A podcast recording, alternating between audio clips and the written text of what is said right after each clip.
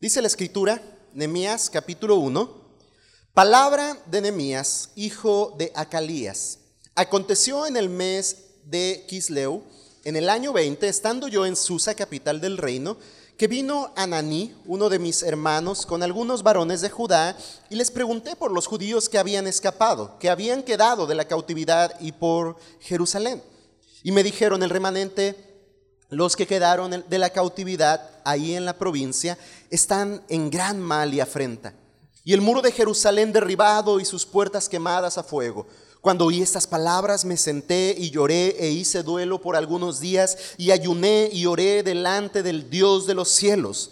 Y dije, te ruego, oh Jehová, Dios de los cielos, fuerte, grande y temible, que guarde el pacto y la misericordia a los que le aman y guardan sus mandamientos Esté ahora atento tu oído y abiertos tus ojos para oír la oración de tus siervos que hago ahora delante de ti día y noche por los hijos de Israel, tus siervos. Y confieso los pecados de los hijos de Israel que hemos cometido contra ti. Y si yo y la casa de mi padre, perdón, si yo y la casa de mi padre hemos pecado, en extremo nos hemos corrompido contra ti y no hemos guardado los mandamientos, estatutos y preceptos que diste a Moisés, tu siervo.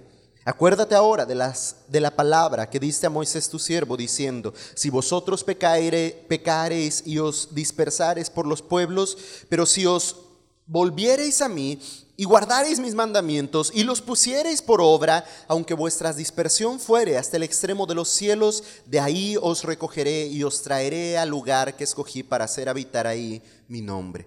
Ellos pues son tus siervos y tu pueblo, los cuales redimiste con tu gran poder y con tu mano poderosa. Te ruego, oh Jehová, esté ahora atento tu oído a la oración de tu siervo y a la oración de tus siervos, quienes desean reverenciar tu nombre Concede ahora buen éxito a tu siervo y dale gracia delante de aquel varón, porque yo servía de copero del rey. Muy bien. El mejor primer paso en el plan. Ese es el tema que vamos a, considerar eh, guiados por esta porción de la escritura. El mejor primer paso en el plan. Primero, ¿quién es Nemías? Nos encontramos con un nuevo personaje que a propósito no solo es el protagonista de esta siguiente parte de la historia del pueblo de Israel en su retorno de la cautividad, sino que el libro lo describe como el autor mismo de este libro. Palabras de Nemías, hijo de Acalías. Él es quien está escribiendo estas palabras. Él está comenzando allá a decir, aconteció en el mes de Kisleu. ¿Quién es Nemías? Nemías es uno de los grandes personajes del Antiguo Testamento. Es un personaje muy reconocido, es un personaje que incluso es muy relevante en cuanto a los principios que enseña a través de este libro, aún para no creyentes. Hay empresas, hay sistemas, hay organizaciones que emplean principios fundados en la enseñanza de Nehemías o en el ejemplo de Nehemías en este libro. Nehemías viene a escena, este libro, este personaje viene a escena unos 13 años después de que un grupo de judíos viniera a Jerusalén dirigido por Esdras. El último personaje que vimos fue Esdras. Recuerda, Esdras viene para hacer una reforma, una reestructuración social y religiosa para con el pueblo, a reedificar la vida espiritual del pueblo. Bueno, 13 años después, pasó bastante tiempo, 13 años después viene Esdras. De repente leemos el pasaje Esdras y luego nos vamos a Nehemías, terminamos con, con, Esdras y vamos a Nehemías y pensamos que de un día a otro o, en un lapso de unas cuantas semanas llega Nehemías y se saluda con Esdras, ¿cómo estás Esdras? ¿Cómo va todo? No es así. Trece años después viene Nehemías aproximadamente después de 92 años desde los primeros que regresaron del exilio. Recuerda, con Zorobabel viene un primer grupo. Bueno, de Zorobabel a Nemías hay aproximadamente 92 años de por medio. más cercano está Esdras y Nehemías. Entre Esdras y Nehemías hay un lapso de unos 13 años de tiempo. Así es que la condición en la cual viven los judíos en la región de Jerusalén es muy cambiante de 92 años para acá, obviamente, pero también lo es 13 años para acá. Usted no es el mismo que hace 13 años. Tan solo usted no es el mismo que hace más de tres años que nosotros llegamos aquí a la ciudad. E, el tiempo avanza y las condiciones van cambiando. Esperemos eh, para bien sea, pero en el caso del pueblo de eh, Israel, para los judíos que se encuentran en Jerusalén, los cuales han regresado de la cautividad en Babilonia, no la están pasando muy bien. No es la primera ocasión que se encuentran en una circunstancia muy deplorable.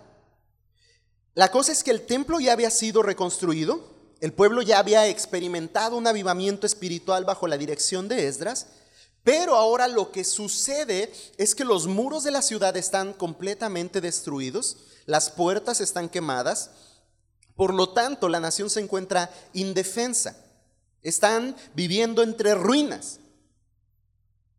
Esa es la condición en la que se encuentran, ese es el resumen que hacen de la condición de sus hermanos y de la ciudad en Jerusalén a y una de las cosas que llama mi atención en cuanto al personaje de Nehemías es que aunque se conoce como un líder ejemplar, esa es la razón por la cual algunas eh, organizaciones emplean principios de Nehemías para eh, ponerlos en práctica en su empresa, es, reconocido como un líder ejemplar. Nehemías no era, al igual que Zorobabel, un dirigente político no era como Esdras un sacerdote docto en la ley.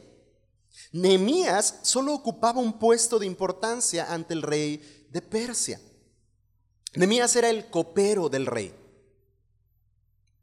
Y no es necesariamente que era solamente el que servía una copa de vino. Quizás la primera imagen que puede venir a nuestras mentes. Es un puesto muy importante.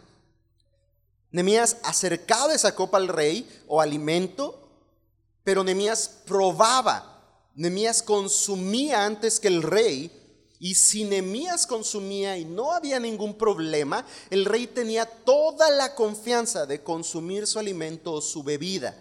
Así es que Nemías era un personaje importante en el reino persa.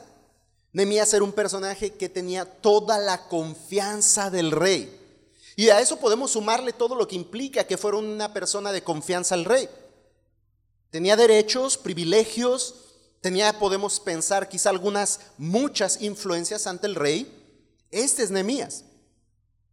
Aunque parece ser una posición humilde la que ocupa en Persia, realmente es una posición privilegiada, de influencia, una posición que sin duda alguna podría resultar en mucha bendición en lo que vamos a estar observando a lo largo de este libro. Ahora, fuera de la política o el sacerdocio, Nehemías contaba con otras características que le hacen ser el líder que conocemos. Hay un libro que a la par de estar estudiando este, este libro para enseñar a ustedes, estoy leyendo, que yo le recomiendo mucho si usted quiere aprender acerca de esos principios de liderazgo que Nehemías muestra a través de este libro. Y el libro se llama Pásame otro ladrillo de Charles Swindle. Un muy buen libro que destaca precisamente esas características de Nehemías como un buen líder. Así es que si usted, varón, quiere ser un buen líder en casa, yo le recomiendo estudiar con mucho detenimiento Nehemías mientras estamos como iglesia observando este libro. Quizás sume a eso esa lectura de pásame otro ladrillo y va a encontrar principios muy importantes para poder llevar en práctica en su vida como líder en casa. Si quizá tiene un puesto de liderazgo en la empresa, en el trabajo, es bueno aprender acerca de Nehemías, tiene mucho que enseñarnos Nehemías acerca de esto. Y a fin de cuentas, todos, todos los creyentes, todos nosotros, de cierta manera u otra, eh, en cierta medida u otra, formamos o tomamos un papel de liderazgo en alguna ocasión en nuestras vidas. Así es que es importante aprender acerca de esto. Bueno, Nemías tiene esas características que lo identifican, que lo destacan como un buen líder. Una de las características, y creo la más importante, es que mostraba una total dependencia a Dios. Mostraba un compromiso leal para con Dios. Y a lo largo del estudio de este libro, notaremos algunas otras características que lo destacan como líder. Pero hoy en referencia a su dependencia a Dios, en referencia a su compromiso leal para con su Dios, vamos a observar un primer principio, una primera característica. Eh, y si bien algo que debemos destacar es que como buen líder es organizado, eh, planea, es visionario, pero organizado en todo esto. Y entonces esto me lleva a formular la primera pregunta. ¿De qué manera planifica, hermano? ¿De qué manera planificas? ¿Cómo haces planes? ¿Cómo realizas y ejecutas planes en tu vida? Bueno, quizá para algunos podríamos empezar por decir, ¿planeamos? Y no como ave o, pájaro que andamos ahí nomás en, en vuelo, sino planificamos de verdad en nuestras vidas. Y esto es muy importante. Un principio que debemos aprender es que debemos ser organizados, diligentes y planificar. Un ejemplo podría ser, para llegar aquí el domingo a las 10 de la mañana, usted tiene que planear toda la semana, tiene que planificar para que llegue puntual, para que llegue ordenado, para que llegue organizado, para que lleguen todos juntos, para que lleguen en armonía, en paz, sin pleito, sin discusión, a alabar al Señor. Cuando improvisamos, ¿ha usted improvisado en su vida? Yo creo que sí. Yo he improvisado. Las cosas no salen muy bien. Sufrimos más, nos dolemos más, nos golpeamos más, nos equivocamos más. Y no quiere decir que cuando planificamos garantizamos de completo al 100% la ausencia de error, de dificultades o de oposiciones. Lo vamos a ver en todo el libro, que el hecho de planificar no garantiza al 100% la ausencia de, de errores, de conflictos o de oposición. Pero sin duda alguna que nos va a ayudar en gran manera a hacer aquello que tenemos por delante para hacer. Y repito la pregunta, ¿de qué manera realizas y ejecutas planes en tu vida? Nemías nos muestra en este primer capítulo cuál es el mejor primer paso para lo que viene. ¿Qué es lo primero que usted hace cuando planifica algo? ¿Qué es lo que ocupa el primer lugar en su plan? Y sea muy sincero con usted mismo. Va a esta semana, va a pintar toda la casa. Y es un ejemplo quizá simple, y, quizá diga, pues ahí no va a aplicar esto que vamos a hablar, pero creo yo que en todo tiene que aplicar, debe aplicar. Va a pintar, va a remodelar su casa y se sienta a planificar. ¿Qué es, qué es el primer paso en su plan? ¿Qué es lo primero que hace? ¿Qué es lo primero que pone en su mente? Hermanos, el hecho es que cualquier proyecto en nuestras vidas, sea lo que sea que planeemos hacer, necesita estar guiado bajo la voluntad de Dios. Aún así sea pintar su casa. Todo proyecto, todo plan en nuestras vidas necesita estar guiado bajo la voluntad de Dios. De otra manera, lo que estamos planeando y lo que estamos por ejecutar lo hacemos bajo nuestro propio, propio criterio y esto es un grave error. Dice la escritura que no debemos ser sabios en nuestra propia opinión. La escritura nos llama a confiar en el Señor. ¿Cuál es el primer paso? ¿Cuál debería ser el primer paso en nuestra planificación? ¿Qué es lo primero que debemos considerar al hacer planes? Como pastor tengo bien claro que este primer paso que Nehemías da es el primer mejor paso que podemos ejecutar como jefe de familia, como cabeza de hogar, sé muy bien que este es el primer paso que debemos dar en absolutamente todo cuanto hacemos. Y ese primer paso es que necesitamos doblar nuestras rodillas. Necesitamos levantar nuestras manos en rendición y sumisión a Dios. Necesitamos levantar, elevar nuestras voces en oración a Dios. Esto no solo agrada a Dios, sino que a nosotros nos recuerda que dependemos de Él y que sin Él en nuestras vidas no somos absolutamente nada. Así es que el mejor primer paso en el plan es la oración. Por eso yo le preguntaba antes de iniciar este mensaje, ¿cada cuánto pasamos tiempo en oración delante del Señor? Si hoy fue el primer día de toda la semana que pasó, algo no está marchando muy bien en casa. Y si hoy, porque lo observo así, si hoy le costó mucho orar, yo vi a algunos que les costó iniciar, a otros que les costó permanecer y también a otros que les costó terminar. Ahora, el hecho que le haya costado terminar no significa que quizá le costó menos orar que a los otros. Es decir, observé algunos rostros intranquilos con el solo hecho de llamarnos a orar. Porque parece ser evidente que en nuestras vidas la oración no es prioritaria y no es un tema recurrente. Algunos fueron pocos los minutos o quizás segundos, pero cuando menos vi que eran pocos los minutos que permanecieron orando. Se acabaron las palabras, no hubo más motivos y se acabó la oración.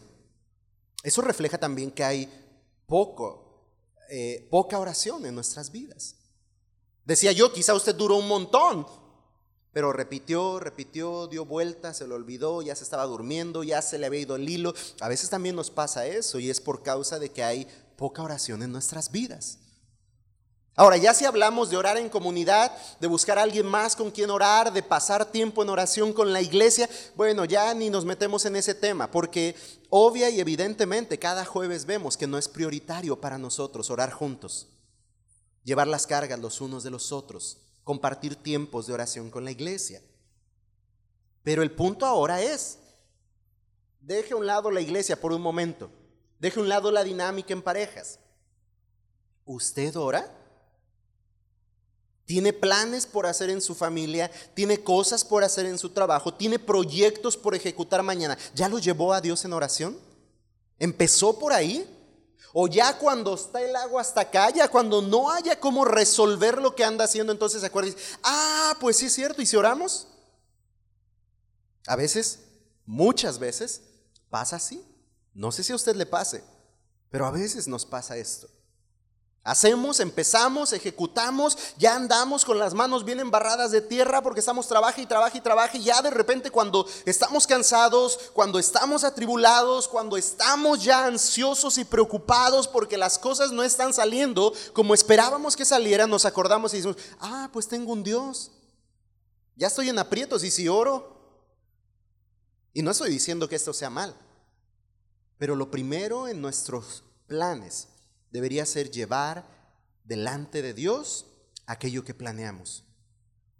El primer paso, el mejor primer paso en el plan debe ser acudir a Dios en oración. Aunque, aunque tenga todo listo, aunque tenga ya todo en mente cómo va a funcionar,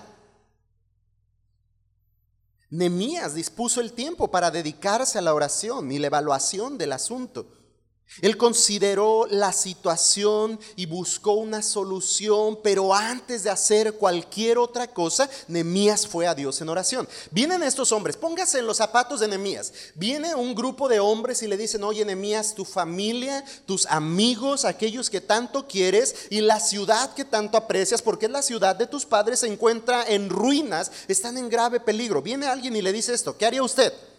Yo creo que la mayoría de nosotros salimos corriendo, ay Dios mío, y sale corriendo apresurado, casi se accidenta porque la premura del tema nos lleva a tomar acciones inmediatas. Y muy a menudo sucede que tras un accidente se viene una cadena de accidentes, ¿no? Se cayó, se torció el pie porque salió corriendo, se le olvidaron los papeles, hizo esto, hizo lo otro, porque en la premura no pensó otra cosa que salir corriendo y hacer solucionar, resolver. No estoy diciendo que no tengamos que hacer algo cuando algo como esto sucede en nuestras vidas. Pero ¿y si nos calmamos? ¿Y si oramos? ¿Y si buscamos la paz del Señor, su dirección y su consuelo y su alivio y su guía. Y es lo que Nehemías hace. Escucha la noticia de lo que acontece en Jerusalén, escucha cómo viven los suyos. Y me dijeron el remanente, los que quedaron de la cautividad ahí en la provincia están en gran mal y afrenta. Y el muro de Jerusalén derribado y sus puertas quemadas al fuego. Cuando oí estas palabras, dice Nehemías, me senté y lloré e hice duelo por algunos días y ayuné y oré delante del Dios de los cielos. Quizá yo en lugar de Nehemías, teniendo la influencia que tengo delante del rey, hubiera ido y le hubiera dicho, por favor, rey, déjame ir a mi tierra, dame unas cuantas monedas como lo hicieron los otros reyes, dame un poco de protección. Y, bueno, pues si, fue, si fueron buenos con Zorobabel, si fueron buenos con Esdras, pues uno más, ¿no? Déjame ir con un grupo y reconstruir. Eso estoy seguro, por lo que leemos en la escritura, estaba en la mente de Nehemías. Era el plan que estaba maquinando y estaba orquestando todo esto, pero antes de hacer cualquier otra cosa, pasó no unos minutos, no unos segundos, días, orando y ayunando delante del Señor. Hoy no me ocupé en desglosar el tema en cuanto al ayuno aquí, más en otra oportunidad eh, hablaremos acerca del tema, pero nos enfocaremos específicamente en este primer paso, la oración. Orar. Ese es el primer paso que debemos dar en todo cuanto hacemos. Valdría la pena preguntarnos entonces, ¿cuándo fue la última vez que dedicamos varios días a la oración. Ya me fui no solo de cuándo fue la última vez que oró, sino cuánta, cuándo fue la última vez que pasó días, quizá enteros, orando al Señor. Porque orar no significa solo el hecho de que usted vaya a una alcoba, se encierre, cierre sus ojos, se doble de rodillas y empiece a orar. Esa es una parte de la oración, pero usted puede estar en constante comunicación con Dios y orando y depositando delante de Él cierto tema, cierta circunstancia, aun cuando se encuentre en otro lugar que no es su casa, cuando se encuentra haciendo otra cosa que no le impida el meditar y hablar con Dios. ¿Cuándo fue la última vez que oró por días acerca de un tema?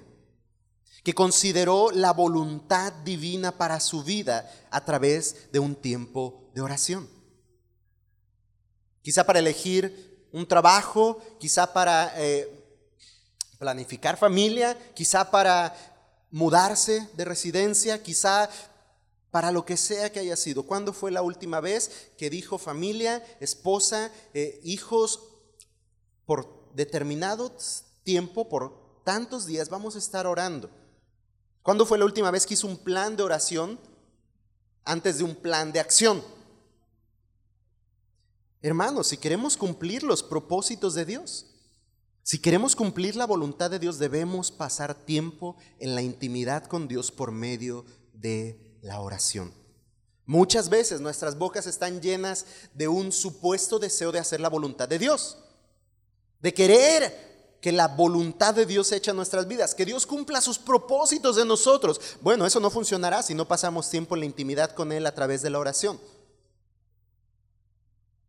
Así es que, con propósito de ayudarnos en la dinámica del orar, quiero que observemos cinco elementos de la oración que observamos en la oración de Nehemías. Si usted tiene problemas al orar, si, no encuentra palabras o se le acaban muy pronto, si usted no tiene un hábito de oración, pero desea tener un hábito de oración. Si entiende la importancia de ir a Dios en oración como primer y mejor paso en, los planes que ejecutamos, que hacemos en nuestra vida, bueno, observemos esos cinco elementos que pueden estructurar, que pueden eh, dar forma a nuestras oraciones de modo que encontremos bendición en disciplinarnos a través, vale la redundancia, de esta disciplina bíblica para ejercitarnos para la piedad, como así en el Nuevo Testamento la palabra lo enseña. Y entonces, el primer elemento que observamos es lleva la carga de alguien más. Lleva la carga de alguien más. ¿Qué es lo que está recibiendo Nehemías? Noticias de sus hermanos que viven en Jerusalén. Quizá algún familiar, puede ser.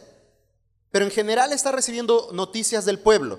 Nehemías se encontraba viviendo en Susa, en la capital del imperio persa. Así es que Nehemías muy probablemente no había nacido en Jerusalén y muy probablemente ni siquiera había conocido la tierra de sus antepasados. Quizá él había nacido y crecido del lado persa, en Susa, muy probablemente. Lo que me hace pensar que se encontraba en un buen lugar, viviendo en buenas condiciones. Tenía un muy buen trabajo. Podríamos decir que Nehemías no tenía necesidad alguna, cuando menos en comparación a los israelitas que están viviendo en Jerusalén. No tenía necesidad alguna. Seguramente tenía una muy buena casa, contaba con cuidados del rey, pues él era parte de su personal de confianza. Y eso me lleva a preguntar, ¿qué podría preocuparle a Nehemías? ¿Qué podría preocuparle a Nehemías? Bueno, quizá lo que más podría preocuparle es que quisieran envenenar al rey y la copa que esa mañana le sirviera estuviera envenenada, la prueba Nehemías cae muerto y ya, se acabó. Pero tenía un buen trabajo, estaba seguro, estaba bajo el cuidado del rey. Seguro tenía una muy buena vivienda, un muy buen salario, una muy buena vida. Como muchas veces la mayoría de nosotros nos encontramos. Bien. Estamos bien. Estamos muy bien y a veces más que bien. ¿Qué puede preocuparnos a veces? Y a veces incluso si analizamos muy a profundidad, o ni, ni, se necesita tan profundo, a veces simplemente con observar aquellas preocupaciones son cosas bien vanas, bien superficiales, ¿no? A pesar de esto, en el caso de Nehemías, cuando viene Ananí y aquellos varones de Judá y hacen saber a Nehemías las condiciones en las que se encuentra Jerusalén, Nehemías en los versos 1 al 4 no se muestra indiferente ante la necesidad de su nación. Al contrario, se duele, se entristece por cómo están viviendo sus hermanos allá en Jerusalén. Es decir, Él lleva la carga de los suyos, Él lleva la carga de otros. Hermanos, un primer aspecto entonces que podemos considerar al orar es que si usted no encuentra una razón de ¿Por qué preocuparse si encuentra paz, si, encuentra bien en su vida? Si dice, pues marcha todo correctamente, estamos seguros, tenemos provisión, tenemos ropa, tenemos casa, tenemos una familia feliz. Si usted se encuentra en una condición quizá parecida a la de Nehemías, bueno, esa es una muy buena oportunidad. Y aún si se encuentra en otra condición, ir en oración a Dios es una muy buena oportunidad para llevar las cargas de otros. Yo estoy seguro que hay una familia en la iglesia, un hermano o una hermana en la iglesia que está pasando tiempos de aflicción y necesita de alguien de nosotros que lleve sus cargas juntamente con él. Nemías es uno de estos que sabe la condición en la que viven en Jerusalén y lleva la carga de otros. Y yo le preguntaría a usted, hermano, ¿llevas tú las cargas de otros? ¿Lleva usted las cargas de la iglesia? ¿O simplemente de repente ni nos importa? Los demás, la iglesia. Es por eso que nos reunimos los días jueves, ¿sabía? Hoy voy a estar haciendo gran promoción al día jueves porque es una oportunidad óptima para hacerlo. Es por eso que nos reunimos los días jueves. Quizá usted diga, ¿yo por qué voy el jueves? Yo ni tengo necesidades. Bueno, venga a llevar las cargas de otros, porque hay un montón. Ayude a llevar las cargas de otros.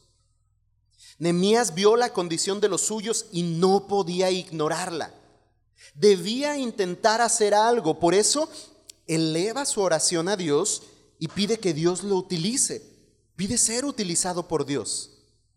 Hermanos, y la Biblia nos llama a nosotros también a llevar las cargas los unos de los otros. Veamos lo que dice la Escritura ahí en Gálatas capítulo 6, versículo 2. Gálatas 6.2 nos dice, sobrellevad los unos las cargas de los otros y cumplir así la ley de Cristo. Nuevamente, repito hermanos, la escritura nos llama a nosotros, creyentes. Si usted ahorita dice, yo ni creyente soy, bueno, esto no es para usted, pero si usted es creyente, la escritura nos llama a llevar los unos las cargas de los otros. En el contexto de este pasaje de, de Gálatas, podemos entender que al llevar las cargas los unos de los otros, nos volvemos en un soporte en la vida espiritual de nuestros hermanos y juntos así cumplimos la ley de Cristo. Hermano, yo le necesito. El hermano que está hoy sentado al frente, atrás, a su derecha o a su izquierda, le necesita. Quizá está atravesando por una situación, está luchando con algo y le necesita a su lado, llevando las cargas con usted. Si usted tuviera que cargar de esta esquina a la otra esquina un costal, ¿a poco no le sería un descanso que alguien se pusiera detrás de usted y cuando menos con el hombro cargara una parte de ese costal? Aliviaría su carga.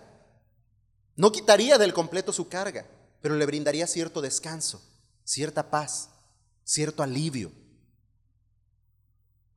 Y sumado a eso le haría saber que tiene alguien a su lado que le ama, que se preocupa por usted y que está dispuesto no solamente a verle de lejos y compadecerse de su situación, sino a acercarse y hacer algo cuando usted se encuentre en serios aprietos. Hermanos, la escritura nos llama a esto. No haya razones para orar en la semana, lleve las cargas de otros. Ahí está un primer elemento que puede sumar a sus tiempos de oración. Lleve las cargas de otros. A partir del próximo domingo, allá atrás va a haber un buzón de oración, con tarjetas de oración, para que usted pueda llenar una tarjeta de oración y podamos estar llevando las cargas los unos de los otros, no solo el día jueves, sino a lo largo de la semana. Y tenemos sin duda alguna que crecer nuestra dinámica de oración como iglesia. Tenemos que aprender a llevar las cargas los unos de los otros. Cada domingo procuraremos estar teniendo un tiempo de oración. Eso no significa que, no querramos que venga el jueves porque ya el domingo vamos a orar. No, también venga el jueves, por favor. Ahorita que los veía orando a todos y que se oían los murmullos orando, uno que otro echando chisme, pero la mayoría orando, yo decía qué bonito fuera que los jueves así fuera. Escuchar más murmullos de gente orando, de gente ocupándose en llevar las cargas los unos de los otros. ¿Se ha encontrado preocupado entre semana? Angustiado a tal punto que ya no haya que hacer y se vuelve su mente y corazón en un desconsuelo total, pues hubiera venido el jueves para que alguien le ayude a llevar su carga. Hoy vamos a hablar un poquito más de eso. Bien, entonces vamos al segundo elemento. Adora a Dios siempre. Adora a Dios siempre. Llegamos al versículo 5 y dice entonces, y dije, te ruego, oh Jehová, Dios de los cielos, fuerte, grande, temible, que guarde el pacto y la misericordia a los que le aman y guardan sus mandamientos. Solo el versículo 5 que nos ayuda a observar. Nemías levanta su voz y alaba a Dios. Le adoró por su fidelidad para con su pueblo. Reconoció que es fuerte, que es temible, que es fiel y todo amor. Basado en la confianza que producía el conocer a Dios, al Dios que adoraba, Nemías estaba listo para elevar su petición a Dios. Hermanos, si un elemento que no puede ausentarse en nuestros tiempos de oración es la adoración. Cada vez que nos acercamos a Dios en oración debemos adorar. Por eso el, el segundo elemento es adora siempre.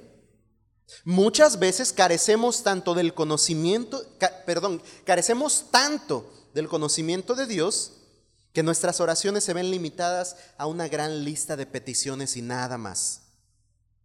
¿Se ha encontrado orando así? Se ha olvidado incluso de honrar y exaltar el nombre de Dios porque le, le, apura tanto la lista de peticiones que simplemente se refiere a te pido, te pido, te pido, te pido. Y dice en el nombre de Jesús, amén. Ah, Señor, se me olvidaba y también te pido. ¿Se ha encontrado orando así? Tenemos que adorar siempre a través de nuestras oraciones. Solo nos presentamos a Dios ante Dios con cosas que ponemos delante de Él para recibir la gran mayoría de veces y no debe ser así. La confianza y seguridad a la respuesta a la oración viene de conocer al Dios a quien le pedimos. Y conocer al Dios a quien le pedimos produce en nosotros alabanza y adoración. Nemías no está diciendo al azar, Señor, Jehová, Dios de los cielos, tú eres fuerte, tú eres grande, tú eres temible, tú eres fiel, tú eres misericordioso, tú eres amoroso. No lo está diciendo al azar, él conoce quién es Dios y eso le lleva a alabar a Dios. Ahora, no tan solo por eso le buscamos conocer, para que Él responda a nuestras oraciones y para que tengamos mayor confianza en Él, sino que Él es digno de ser alabado. Como sus hijos, hermanos, como sus hijos debemos cada día de nuestras vidas exaltar la gloria de nuestro Dios. Y para hacerlo de manera más efectiva, necesitamos conocerle profundamente. Y así nuestros labios no tendrán problemas en alabarlo. Mi canto favorito. Hoy me convencí de que es mi canto favorito. Venía sonando mientras entrábamos aquí al ejido. Este, ya, ya sabe cuál es mi esposa. Y le voy a contar la historia así rapidito para que vea por qué, se acordó Lili de cuál es mi canto preferido. Tengo un montón de cantos que digo que son mis preferidos, pero ese es mi más preferido de todos. Es mi, mi canto favorito. Y la razón por la que me encanta el canto es porque enfatiza... Eh, muy notoriamente en las características de quién es nuestro Dios, aquel que reina en majestad, vestido en gloria. Solo a Él sea la gloria y solo a Él sea la honra. Y un día íbamos eh, eh, de camino a la Ciudad de México, este, no recuerdo si fue eh, en el terremoto del, del 17, Creo que íbamos para lo del así es que íbamos sensibles, orando al Señor y, dispuestos a servir en lo que se nos fuera posible allá a la Ciudad de México. Y, entrando allá a la Ciudad de México, cuando se empiezan ahí a destapar, medio destapar, pues después del tema de la contaminación, los edificios y alumbrar la ciudad, porque íbamos entrando antes del amanecer, este, justo sonó esa, canción, yo traía los audífonos puestos eh, y, sonó esa canción. Yo no me percaté, pero yo iba cantando y desperté a Lili y me volteé a ver así como de todo el autobús te va escuchando. Yo ni cuenta me daba, pero a la vez también iba conmovido por las palabras que este canto producía. Hermano, no quiero hablar de mí, pero quiero poner en su mente esto. ¿Qué producen usted cuando canta eh, canciones que exaltan a Dios en sus palabras, pero su corazón se queda completamente desconectado y su mente ni siquiera conecta con las palabras que está cantando.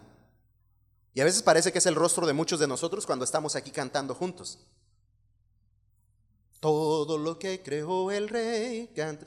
Aleluya. Ah, no fuera la de Sin Banderas o la de Lupillo Rivera, porque a todo pulmón la canta hasta que se queda ronco. qué refleja eso, hermanos? Que tanto desconocemos a Dios que incluso lo que cantamos o lo que decimos con nuestros labios no produce nada aquí adentro, de modo que no refleja nada aquí afuera.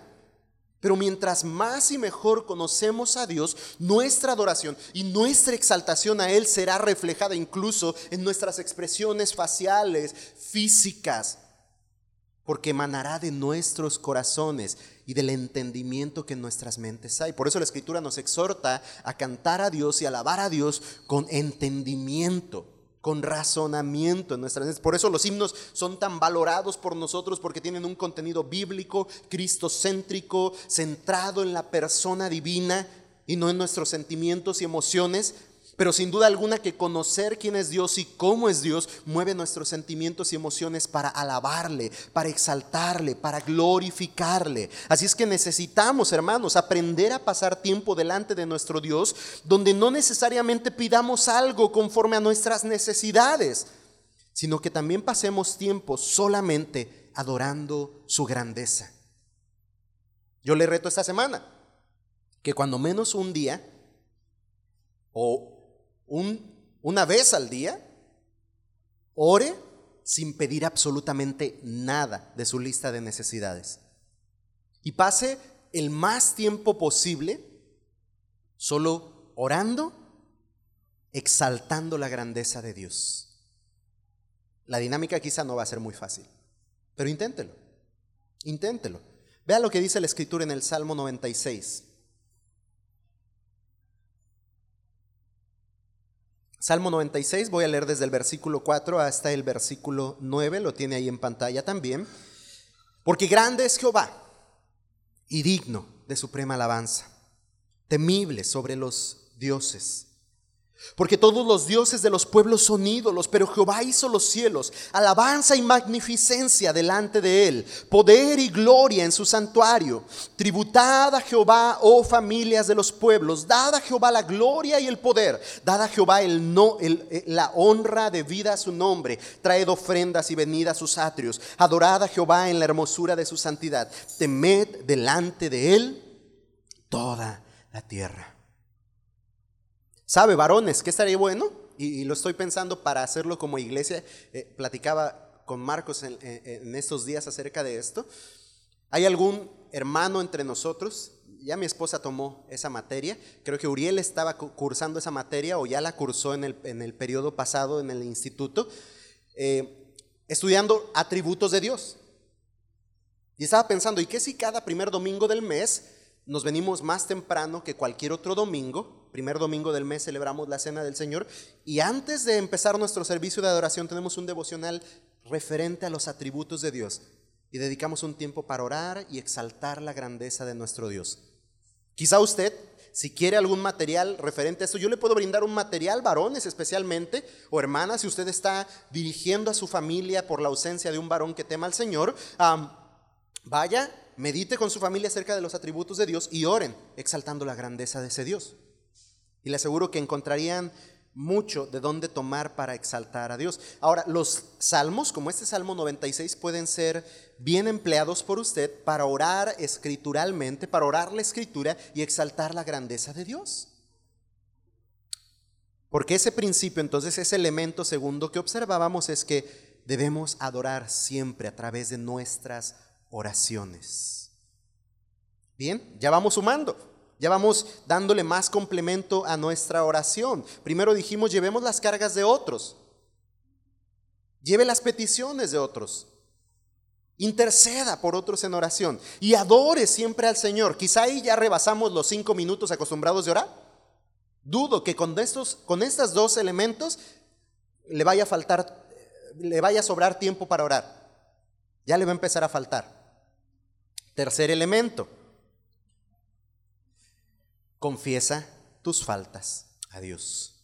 Si bien aquí no voy a ampliar mucho, pues hemos hablado ya acerca de la confesión de pecados en el libro de Esdras y hemos hablado acerca de abandonar nuestros pecados en la última sección de Esdras, pero cuando oramos a Dios, un elemento que no puede ausentarse de nuestras oraciones es la confesión de pecados.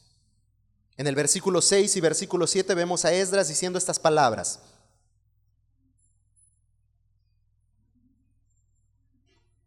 Esté ahora atento tu oído y abiertos tus ojos para oír la oración de tu siervo, que hago ahora delante de ti día y noche. Si bien aquí hay una cuestión práctica, ahorita la menciono.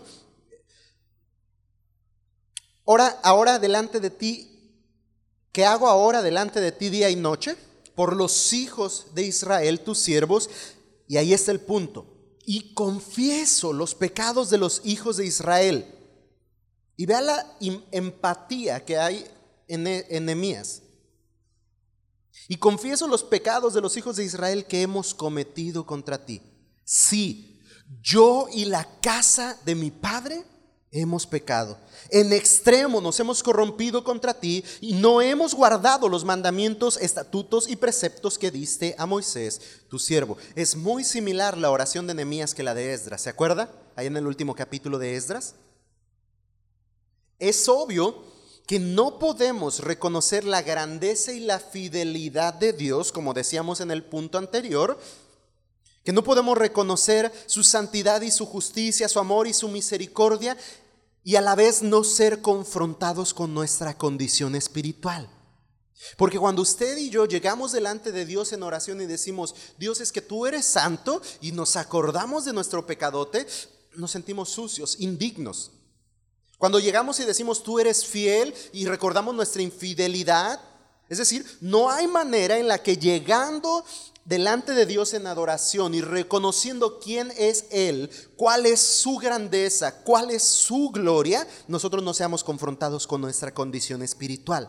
Lo cual entonces nos lleva al punto de que no podemos mantener nada oculto delante de Dios, no podemos engañarle. Dios conoce el rincón más oscuro de nuestros corazones.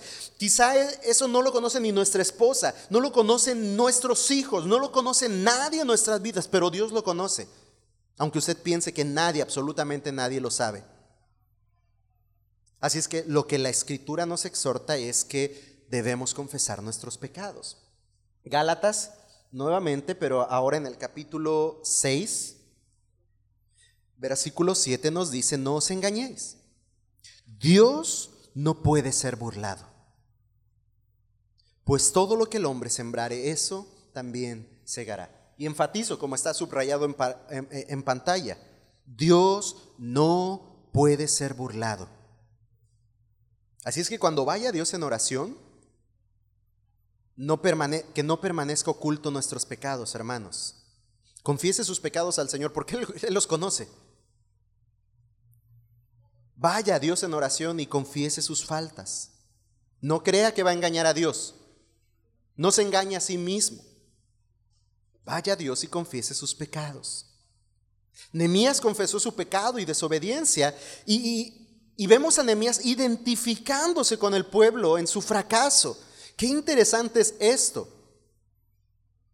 Iglesia, y, de repente sucede mucho en las comunidades de fe, en las iglesias locales, que cuando hay un pecado que trae consecuencias lógicas e inevitables a la iglesia, la iglesia se muestra indiferente ante la falta de uno y, condenan a uno mientras los demás nos lavamos las manos. Pero me llama la atención en este principio, en este punto, la empatía la, la, manera en la que Nehemías se identifica con el fracaso del pueblo. Y dice, sí, yo y mi padre, yo y mi casa, la casa de mi padre, hemos pecado. Iglesia, y quizá en muchas ocasiones será necesario que así lleguemos también nosotros delante del Señor. Usted puede pensar, no fui yo, fue el hermano Chano, pero está afectando la iglesia, está rompiendo con nuestra comunión. Y entonces debemos doblar nuestras rodillas y Señor, decir, Señor, hemos pecado. No el hermano Chano, yo y mi casa, nosotros, porque en muchas ocasiones cuando vemos el pecado y cuando está presente, no hacemos absolutamente nada y nos volvemos en ese sentido, puedo llamarle cómplices, solapamos, arropamos el pecado de otros. Cuando no enmarcamos lo que delante de Dios es incorrecto y llamamos, como vimos hace unas semanas, al pecado por su nombre, las consecuencias serán inevitables y eso necesitará que nos humillemos delante del Señor y confesemos nuestras faltas. Hermanos, Nemías confiesa su pecado, su desobediencia, se identifica con el fracaso del pueblo, no trata de justificar su participación como miembro de él. Ay, Señor, es que sí, yo estaba ahí, pero fíjate que yo, yo ni las manitas metí, ¿eh? yo nada más los vi y les dije, hermano, no lo hagan, pero no quisieron hacer caso, así es que, Señor, pues ahí están, ¿no? Nemías se identifica con la falta del pueblo, eh, participa como miembro de él y no busca culpar a los demás reconoce su parte de culpabilidad diciendo, yo he pecado. Y eso es lo que implica ir al Señor y confesar nuestras faltas. Dejar de culpar a su esposa y identificar su pecado y decir, Señor, yo he pecado en esto. Dejar de culpar a los hijos y decir, Señor, yo he pecado en esto. Porque el problema no de nuestro pecado no está en la esposa o en las circunstancias alrededor. Reflexionaba acerca de esto en la semana. Compartía un pensamiento ahí en, en, las redes sociales acerca de esto que leía. El problema no está pues en las circunstancias o en mi esposa o en la persona que me hace enojar y pecar. No. Dice la escritura que el problema está acá, mire, solo que se refleja en las relaciones que tenemos y en las circunstancias que nos rodean. Pero el problema viene de acá. Así es que vaya al Señor y no tarde en ir al Señor cada día en oración y confesar su pecado. Reconocer nuestra culpa delante del Señor, hermanos, es un elemento infaltable en nuestras oraciones. ¿Por qué? Porque el pecado siempre está presente. Porque las tentaciones están a la orden del día. Así es que, por esa razón también cada día en nuestras oraciones debe haber confesión de pecados. Recuerde que yo le hablaba hace unas semanas y esa confesión no es, Señor, por mis pecados de ayer, los de mañana y los de pasado mañana, por si no alcanzo a orar, perdónalos. No, es vaya y diga mentir, robé, traicioné, ofendí. Lo que haya hecho, confiéselo delante del Señor con el firme deseo de apartarse de Él. Y ya hablamos acerca de esto, así es que no profundizo más en el tema. Si no escucho esas enseñanzas, vaya ahí a la plataforma, escúchelas. Yo sé que le van a ser de mucha bendición. Vamos al cuarto elemento.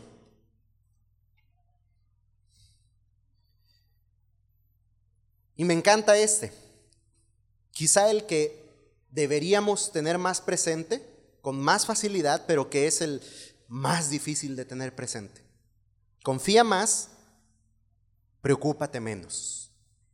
Confía más y preocúpate menos. Versículo 8 en Nehemías.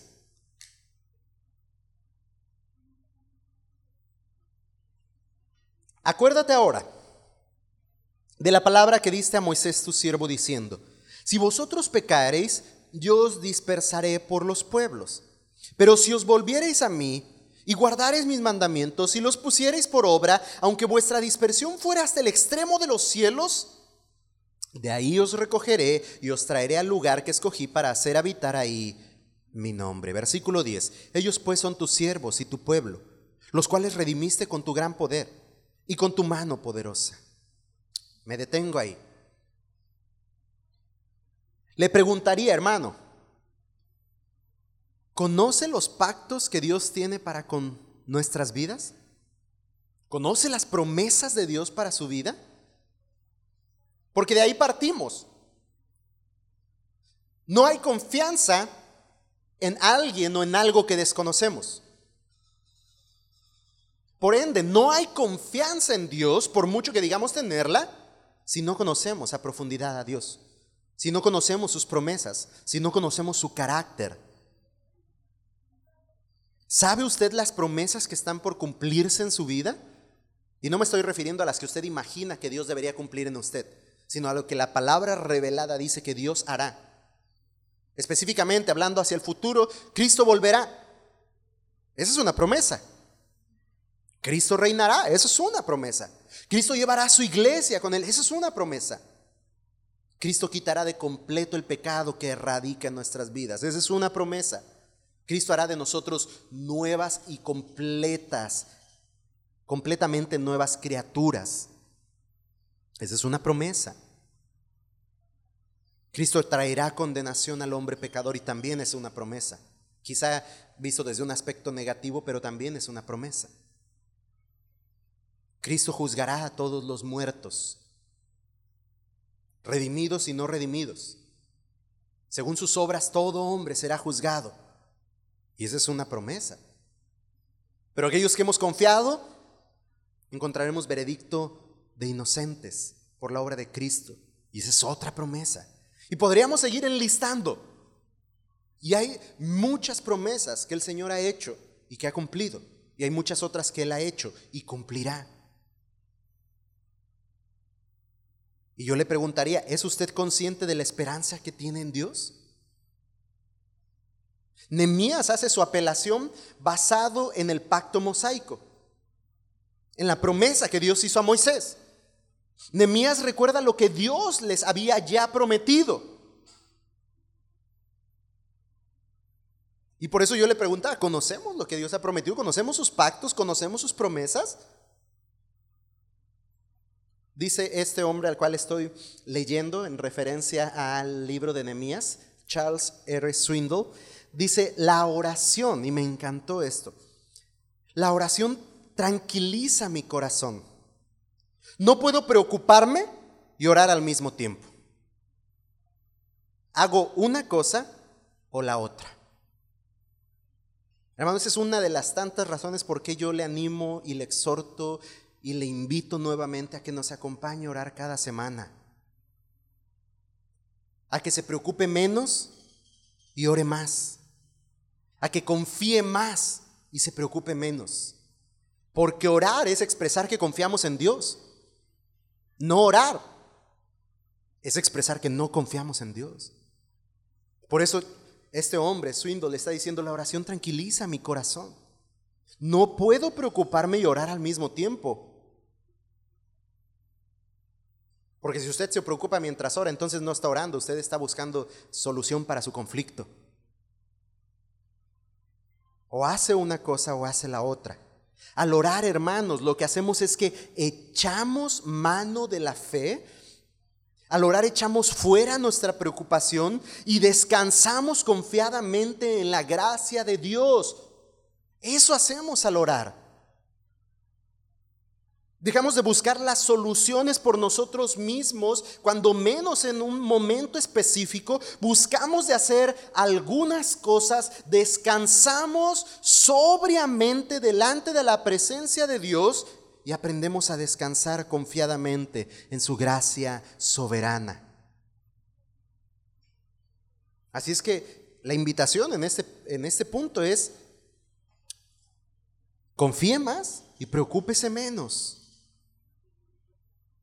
¿Sabe que de cierta manera la preocupación y el afán vienen a convertirse en un pecado? Y tal pecado tiene que ver con la ausencia de fe. Cuando usted se aflige, se angustia y se preocupa en demasía, no está dando la gloria a Dios como soberano,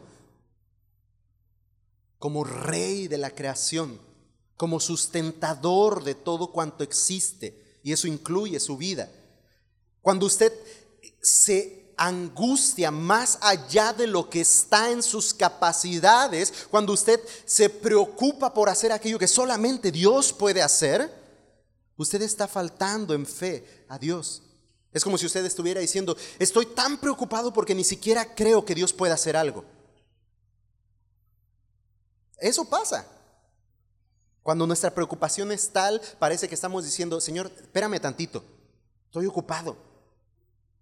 Estoy tratando de resolver esto, Señor. Esto que ni tú has resuelto. ¿Ve por qué es tan importante preocuparnos menos y confiar más? Al orar, pues, echamos mano de la fe. No entendemos cómo vaya a suceder. No entendemos qué Dios vaya a hacer. No logramos percibir ni siquiera un paso más allá de nuestras propias narices, pero aún así confiamos y dejamos de hacer lo que estamos haciendo, aun cuando parece que es importante lo que estamos haciendo y decimos, Señor, aquí estoy. Te necesito. Ya no puedo más. Haz por mí lo que yo no puedo hacer, lo que solo tú puedes hacer y ayúdame a confiar en tu gracia. Vea lo que la escritura dice en Filipenses capítulo 4, versículos 6 y 7.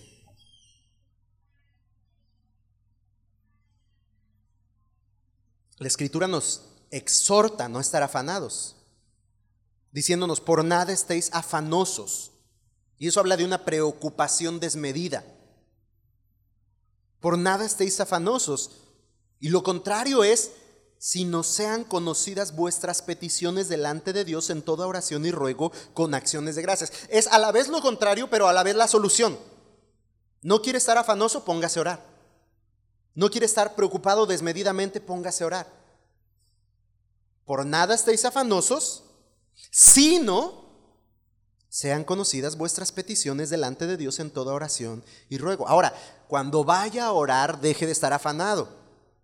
Porque a veces nos acercamos a orar diciendo, Señor, pues yo quisiera pedirte por mi hijo cabezón y rebelde. Y a la vez cuando empieza a orar eso, empieza a pensar qué va a hacer. Ah, oye, ¿y si le doy unas nalgadas? Oh, no, ¿y si le castigo? ¿Y si...? Y nos olvidamos incluso de la oración. Con todo y ojos cerrados, con todo y rodillas dobladas, según mientras oramos estamos buscando nuestras propias soluciones al problema. Ya no está orando. Sigue afligido, sigue afanado, por nada estéis afanosos. Vaya delante del Señor. Presente sus peticiones a Dios en toda oración y ruego con acciones de gracias. Y ve el resultado de esto. El hermoso resultado de esto. Y la paz de Dios, que sobrepasa todo entendimiento. Escuche, la paz de Dios que sobrepasa todo entendimiento. No está hablando de una solución inmediata y mágica de la circunstancia, está hablando de una paz desmedida, incomparable, inentendible, que llena nuestros corazones aun cuando nada se ha resuelto a nuestro alrededor. Eso es lo que está diciendo. Mientras usted va y descansa confiando en el Señor y deja de preocuparse al confiar en el Señor a través de la oración, su corazón empieza a experimentar paz. Paz de tal manera que sobrepasa todo entendimiento. Y esa paz dice, guarda vuestros corazones y vuestros pensamientos en Cristo Jesús. Y lo contrario sería que en el afán, en la preocupación, en la falta de confianza, nuestros corazones se destruyen, nuestras mentes se vuelven locas en el pensamiento de cómo lo haré, qué más haré, qué más, qué más. ¿Y ¿Le ha pasado? Yo creo que a más de uno nos ha pasado. Olvidamos confiar en Dios, olvidamos la oración, nos ocupamos tanto en resolver el conflicto, las circunstancias, que nuestro corazón incluso refunfuña contra Dios. Nuestro corazón se aleja de Dios. Nuestro corazón se enfría, se endurece y nuestra mente se envanece o se vuelve como loca por el hecho mismo de estar en nuestras propias fuerzas y capacidades buscando hacer lo que bastaría con llegar delante de Dios y decir, ayúdame y Él haría.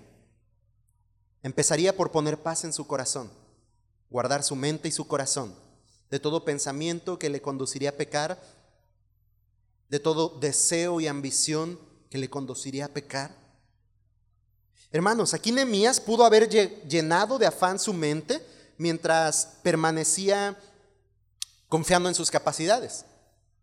Nehemías pudo haber estado planeando y, y, ejecutando algunas ideas en su mente al pensar, soy copero del rey, tengo esa influencia, he estado enfatizando en esto desde el principio, tengo la influencia, como copero del rey, tengo recurso, eh, eh, puedo ser enviado como fue enviado Zorobabel, como fue enviado Esdras, seguro que el rey va, voy a tener su favor, es más, de una vez voy a ir delante del rey y le voy a decir, dame por favor, rey, permiso de ir un rato, ausentarme de mi trabajo y de una vez dame un poco de recurso y voy a ir a Jerusalén para hacer unas cositas por allá. Quizá pudo haber dicho, ni siquiera necesito ir, manda un grupo de obreros y que reconstruyan ese muro. Eso es lo que me está afligiendo. Pudo haber Nemías confiado en sus capacidades, pudo haber llenado su mente de afán en lo mucho por hacer, pero decidió poner su confianza en Dios. Contrarrestó la preocupación con la confianza al orar a Dios para que su perfecta paz inundara su mente y guardara su corazón y pensamientos. Estamos leyendo en este pasaje que Nehemías verdaderamente se preocupó y se entristeció por la condición, o sea, muy muy al estilo de lo que nosotros nos preocuparíamos y nos angustiamos cuando algo en nuestras vidas acontece. No es sobrehumano, Nehemías, es humano. Y, y también se afligió, también se dolió y se preocupó por la situación. Pero la manera en la que creyó prudente su mente y su corazón descansaran antes que hacer cualquier otra cosa fue ir a Dios en oración. Fue confiar más y preocuparse menos. Cualquiera quizá le hubiera dicho, Nemías, hace unos días te vinimos a decir que los tuyos están en, desprotección, que los tuyos están en ruinas, y tú estás ahí ayunando y orando. Bueno, Nemías, ¿no nos entendiste el mensaje? Tan lo entendió Nemías que creyó esencial ir primero a, Dios en oración. ¿Me capta, hermanos? A veces parece que no estamos haciendo nada mientras oramos, pero estamos haciendo lo mejor que podríamos estar haciendo. A veces hay circunstancias en las que en nada sirve que nosotros corramos y vayamos al lugar del siniestro. Antes bien sería mejor doblar nuestras rodillas, confiar más y preocuparnos menos. Ahora, no le estoy llamando a una completa inactividad en todo lo que hagamos, ¿no? Porque después de esto lo que vamos a ver en Nehemías es yendo y haciendo lo que el Señor le dicta en hacer. Por eso este es el primer paso, no el único paso. Orar, buscar la guía y la dirección del Señor. Dice David Tripp, otro autor que estoy leyendo recientemente, él dice, la oración significa abandonar mi dependencia de mí mismo y correr hacia el descanso que solo puede encontrarse al depender del poder de Dios. Esto es orar. Abandonar la dependencia de mí mismo y correr hacia el descanso que solo puede encontrarse al depender del poder de Dios. Por eso, este quinto aspecto que complementa nuestras oraciones es preocúpate más, confíame, confía más, preocúpate menos. Perdón, ya ando diciendo algo que no. Confía más, preocúpate menos. Abandona tu propia dependencia de ti mismo y corre hacia el descanso que solo puede encontrarse al depender del poder de Dios. Y por último, y con esto vamos a terminar el mensaje de hoy, bueno, en cuanto a los puntos, y concluimos y San se acabó. Último elemento en nuestras oraciones. Curiosamente, último, en este caso, cuando quizá para muchos es nuestro primero, aquí está como último. Presenta tus peticiones a Dios. Presenta tus peticiones a Dios. Dice el versículo 11. Ellos pues son tus siervos. Perdón, desde el versículo En cuanto a la confianza, dijimos, eh, eh estaba diciendo, Señor, eh, recuérdate del pacto que hiciste con Moisés, eh, acuérdate de las promesas que hiciste, ellos pues son tus siervos y tu pueblo, los cuales redimiste con tu poder y, y, con tu mano poderosa, está confiando en las promesas del Señor y entonces le dice en el versículo 11, te ruego, oh Jehová, esté ahora atento tu oído a la oración de tu siervo y a la oración de tus siervos quienes desean, y aquí está la petición de Nehemías. Once versículos, visto a la luz de, de una Biblia con versículos y capítulos. Después de todas estas palabras, después de toda esta oración, al final simplemente Nehemías dice, concede ahora buen éxito a tu siervo y dale gracia delante de aquel varón, porque yo servía de copero del rey. Me llama la atención incluso que no es una gran lista, que el rey me dé dinero, protección, que el rey me haga esto, que el rey me dé lo otro, simplemente dice, concédeme éxito, dame gracia delante de él, delante del rey. Hasta el final de su oración, en un solo verso, Nehemías pide algo al Señor. Concede ahora buen éxito a tu siervo. Dale gracia delante de aquel varón. Hermanos, pedir a Dios no es malo. Leemos al apóstol Pablo, leímos hace un momento al apóstol Pablo diciendo a los filipenses, sean conocidas vuestras peticiones delante de Dios. Así que pedir es otro elemento que da forma a la oración. Hermanos, mas no es el único elemento que define la oración, aunque a veces parece que así es en nuestras oraciones. De repente nuestras oraciones a Dios parecen cartas a Santa Claus o una lista de deseos o una lista de tareas o la lista del mercado, un pliego petitorio. Hermanos, pero orar no es solo pedir. Mas en su abundante gracia, Dios nos invita a presentar delante de Él nuestras peticiones. Por eso estamos viendo hoy cinco elementos que, conformen una oración más nutrida. Algo que, que, digamos más que solo pedir. Hermanos, al pedir a Dios lo que necesitamos, estamos reconociendo nuestra incapacidad y nuestra insuficiencia. Dios lo conoce, sí, pero cuando usted lo externa con su boca, está reconociendo delante de Dios su necesidad, su incapacidad y cuán insuficientes somos por nosotros mismos. Dice otro autor de nombre Gerson Morey en un artículo referente a la oración, dice, sea cual fuese nuestra situación, debemos presentarle nuestras necesidades al Señor. Provisión, protección, sanidad o dirección, debemos presentarlas al Señor y pedirle que nos ayude. Así es que sean cuales sean las necesidades, hermano, llévelas al Señor. Está bien que oremos por eso. Es bueno, es correcto que oremos por cuales sean nuestras necesidades. Más que nunca definamos la oración por la sola petición. Orar no es solo pedir. Y lo hemos visto a lo largo de todo este mensaje. Nehemías tenía ya en mente un plan. En base a ese plan lleva una petición ante el Señor.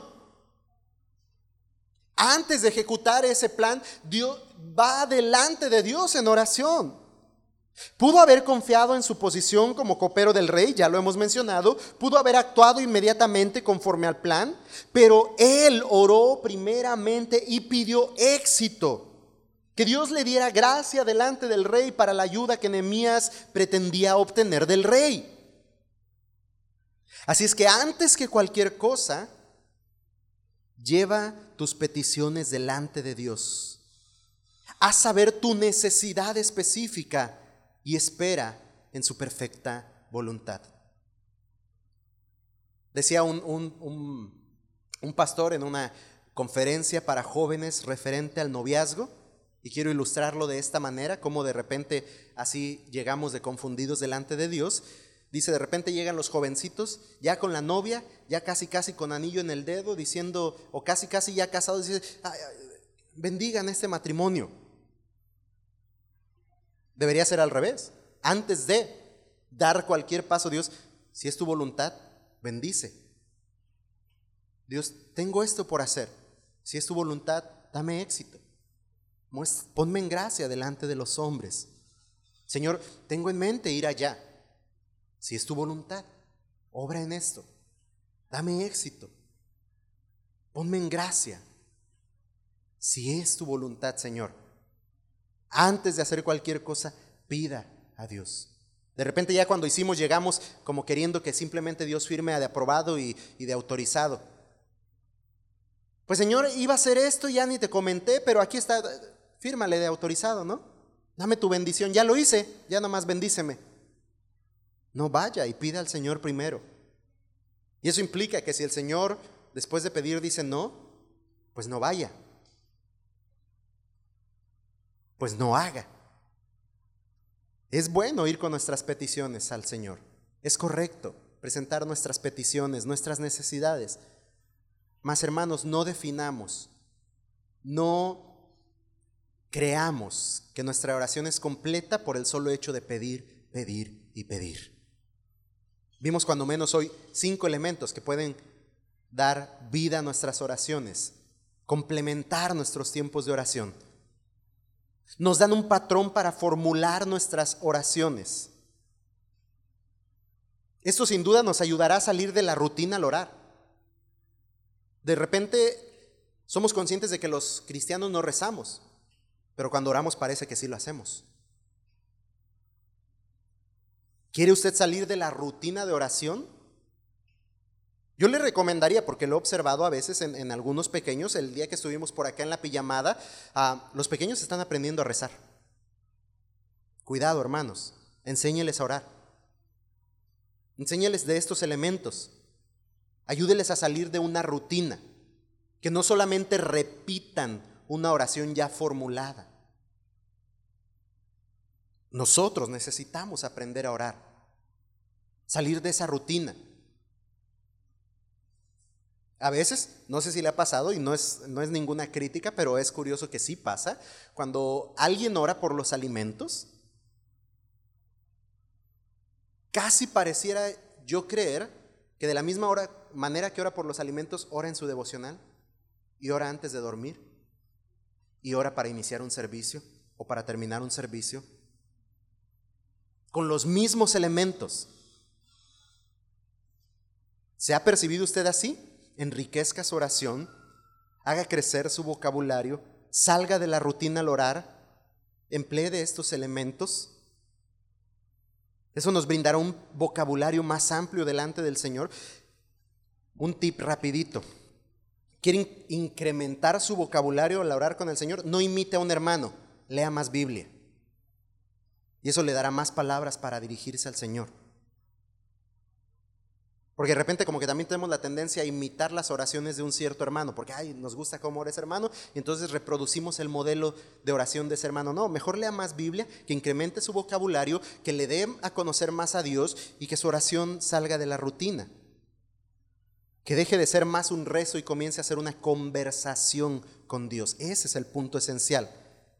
Que cultive una creciente comunión comunión con Dios al mejorar significativamente nuestra comunicación. Y para, cumplir, para concluir este mensaje, hermanos, quiero llamar nuestra atención a cuatro palabras que encontramos en el versículo 11. Deseamos reverenciar tu nombre. Al final de cuentas, el asunto de la oración no se trata de nosotros, hermanos. Al final de cuentas, la oración no se trata de nosotros. No somos los protagonistas. Dios no es el genio de la lámpara que tras orar saldrá y cumplirá sus peticiones como si nosotros fuésemos los amos y Él nuestro servidor. La oración no se trata de nosotros. Dios nos invita a llevar nuestras peticiones delante de Él. Y por su gracia y su gran misericordia, Él responde a nuestras oraciones, pero la oración no se centra en nosotros, no se trata de nosotros. La oración gira en torno a Dios, se trata de Él más que de nosotros, de modo que al orar siempre hemos de buscar que su nombre sea reverenciado. Nemías termina esta, oración, pide a Dios que le, que le dé éxito, que le ponga en gracia delante del rey, pero la razón por la que pide esto y la razón por la que ora a Dios dice es porque nosotros buscamos reverenciar tu nombre, porque nosotros queremos darte la gloria. Que Dios reciba la gloria, la gloria es esencialmente el propósito que debemos seguir al orar. Nosotros no somos los pequeños dioses. Nosotros no mandamos, nosotros no alteramos la voluntad de Dios. Él es Dios y Él está en los cielos y todo lo que Él quiso ha hecho y todo lo que Él quiere hará. Él es Dios. Así es que la oración no gira en torno a nosotros. Así es que si su oración está conformada por yo yo te pido, yo, yo, a mí, a mí, a mí, yo, yo, yo, yo, yo, algo tiene que cambiar. Tiene que enfocarse en Dios y tiene que buscar la gloria de Dios. Juan, el Evangelio de Juan, ya ni le andaba cambiando acá de lo emocionado que andaba. Al orar, decía entonces, que Dios sea glorificado debe ser el propósito que debemos perseguir. Dice el Evangelio de Juan en el capítulo 14, versículo 13. Y todo lo que pidiereis al Padre en mi nombre, lo haré. Hasta aquí como que parece que ahí, ahí dice que todo lo que pidamos a Dios lo hará. Para que el Padre sea glorificado en el Hijo. La oración se centra en Dios. De modo tal que cuando a Él le pedimos, a Él le damos gloria. De modo tal que cuando Él responde, Él muestra su gloria.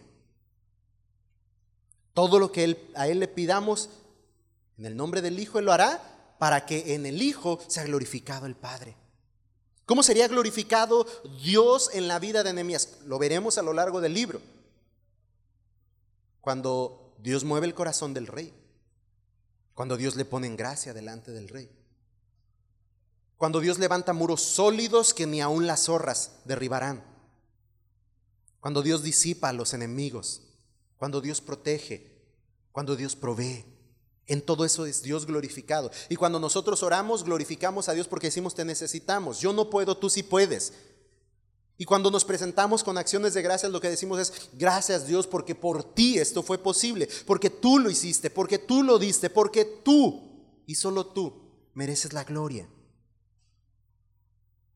Y entonces, cito ahora a este hermano, John Piper, quien dice, los cristianos que invierten tiempo en oración, lo hacen porque ven que Dios es el gran dador y que Cristo es sabio, misericordioso y poderoso más de lo que nos podemos imaginar. Y por tanto, su oración glorifica a Cristo y honra a su Padre.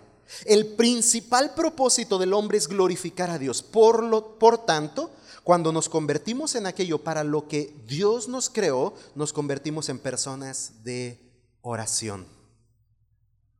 ¿Quiere glorificar a Dios en su vida, cumpliendo el propósito por el cual fue creado? Comencemos a orar más. ¿Queremos ser una iglesia que glorifica a Dios? Comencemos a orar más. Basta ya de que la reunión menos concurrida sea la reunión de oración. Preocupémonos por los demás, llevemos las cargas los unos de los otros, preocupémonos menos y empecemos a confiar más en el Señor. Adoremos su nombre al reunirnos juntos y cerrar nuestros ojos y orar al Señor. Ese medio que Él nos dio para comunicarnos con Él, la oración, es un medio de adoración. Le adoramos a Dios mientras oramos. Necesitamos pues orar más, hermanos. Esa es la manera en la que Esdras, perdón, Nemías concluyó su oración. Nemías define la razón por la que oraba Dios diciendo, escucha mi oración, atiende nuestra oración, pues deseamos que tu nombre sea glorificado.